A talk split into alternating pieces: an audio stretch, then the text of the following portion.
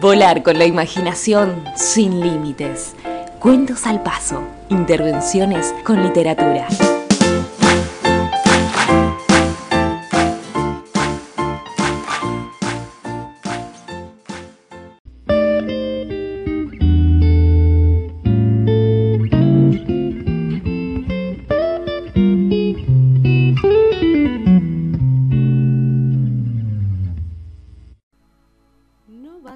Mi vida? dijo Caperucita. Claro que sí. Y Rojo se alzó sobre ella con una resistente madeja estirada. La sorpresa que se llevó Caperucita fue tan grande que el lobito pudo atarla a la cama con las lanas.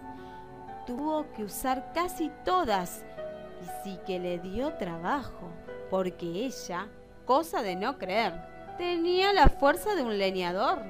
La chica pataleaba y chillaba, a más no poder, y ya empezaba a cortar las lanas con sus afilados dientes, cuando el lobito negro, que por una ventana había espiado lo sucedido, empezó a aullar desesperado.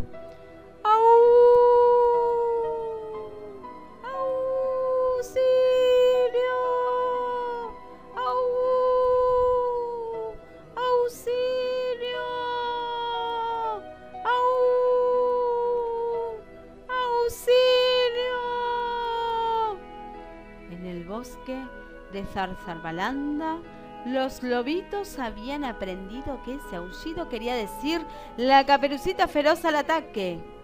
Por eso rápidamente salieron de sus Moisés, de sus cunas, de sus camitas.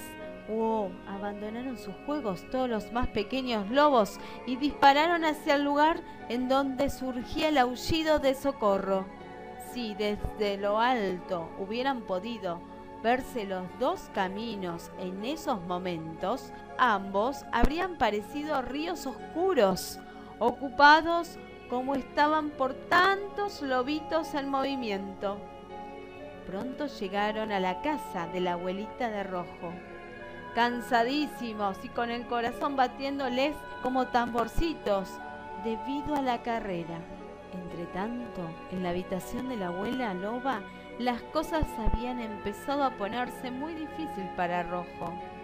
La caperuza feroz ya estaba casi suelta y sujetaba fuertemente de la cabeza al pobre Rojito cuando vio, pasmada, como 10, 30, 70, 90 y más 100 lobitos que entraban a la casa dispuestos a defenderlo. Se lanzaron encima de ella se le abalanzaron como una ola lobuna. Perdón, no me coman, piedad, no me maten, gritó entonces ella al borde de un ataque de nervios. Los lobitos no tenían ninguna intención de comerla, aunque sí darle un escarmiento, un susto grandote, para que no le quedara ganas de estrenar maldades. ¿No pensabas usar mi piel para hacerte una capa de invierno? protestó Rojo. Nunca te importaron nuestras vidas, dijo el negro. ¿Dónde está la vieja abuelita? aullaron todos. Ya vas a ver lo que te pasa, caperucita feroz, si fuiste capaz de dañarla.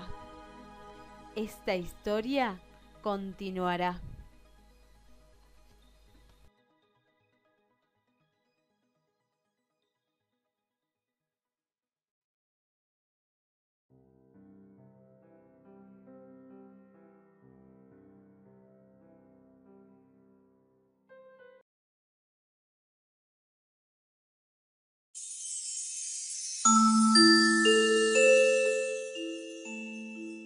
Te esperamos en el próximo episodio de Cuentos al Paso.